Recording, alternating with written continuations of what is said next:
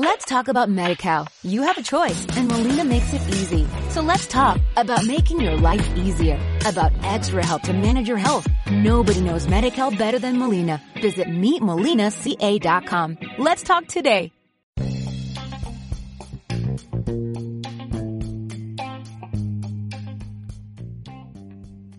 Soy Álvaro Coy y estás escuchando Deporte Ficción.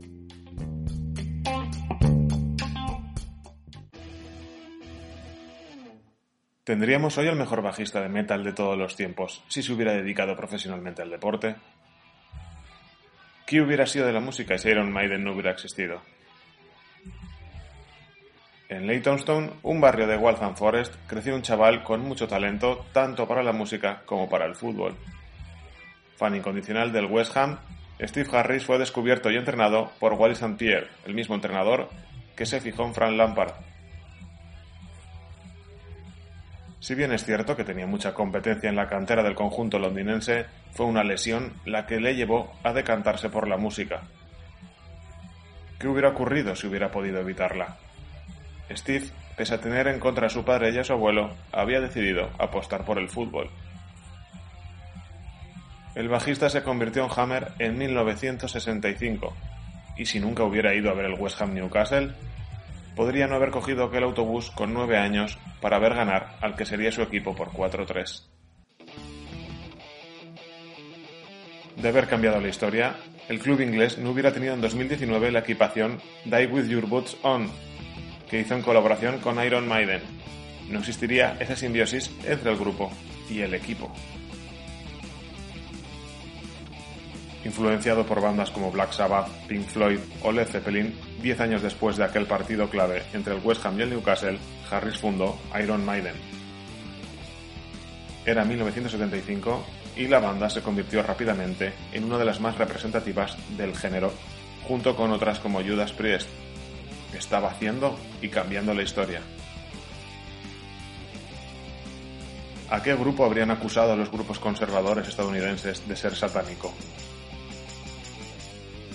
Así, el pastor evangelista Jimmy Wagward no hubiera considerado a Steve su enemigo número uno.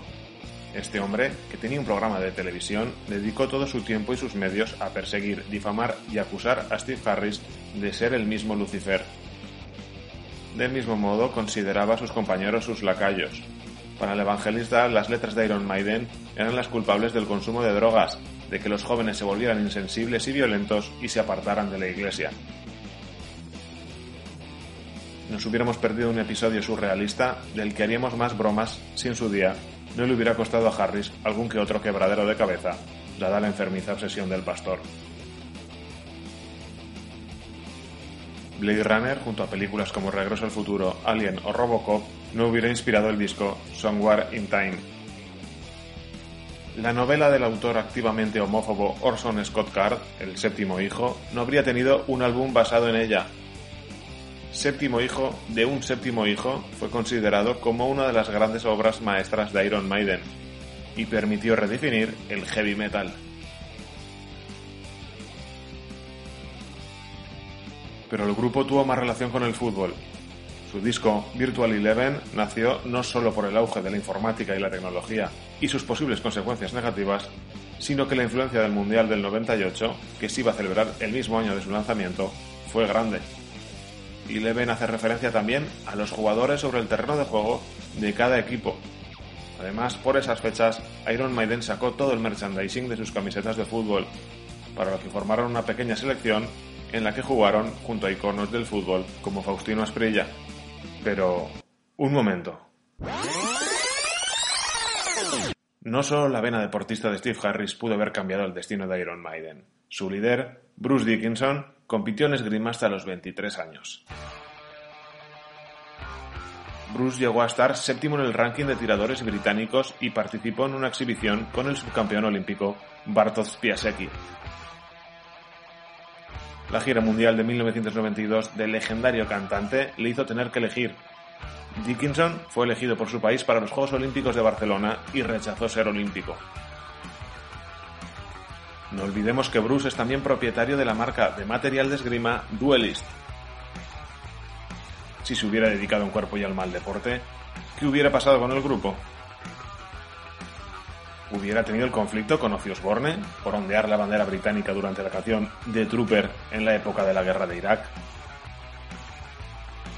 ¿Qué hubiera sido del famoso Ozfest de 2005 sin el intento de saboteo a Iron Maiden por parte de la esposa y representante del cantante de Black Sabbath? Dickinson aprendió a pilotar aviones en los 90 y en 2012 fundó una compañía especializada en el mantenimiento de aeronaves. Esto le hizo transportar en 2007 y 2010 a las plantillas de los equipos de fútbol del Rangers y del Liverpool a jugar partidos como visitante a Israel e Italia. Siempre crítico con los músicos que no ofrecen espectáculo en sus conciertos, cree que su papel sobre el escenario es reducir el lugar para convertir un estadio de fútbol en el club más pequeño del mundo. Si pensamos un poco más, tendríamos la cerveza Trooper. En 2013 Iron Maiden colaboró con la marca Robinson's Brewery en la localidad de Stockport para crear esta cerveza. La receta era de Dickinson y del cervecero Martin Wicks. Un año después, la cerveza había vendido más de 2 millones de pintas en 40 países, convirtiéndose en la exportación más exitosa de Robinson's. ¿Qué hubiera sido de leyendas de la música como Lars Ulrich de Metallica, Scott de Anthrax o Kerry King de Slayer? ¿Tendríamos Slipknot sin su influencia? ¿A quién hubiera nombrado el grupo Aqua en su sencillo Regreso a los 80, que fue número uno en las listas musicales de Dinamarca durante semanas?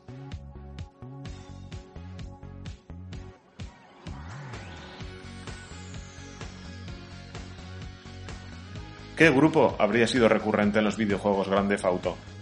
¿Qué canciones habrían sonorizado el Tony Hawk o los SSX?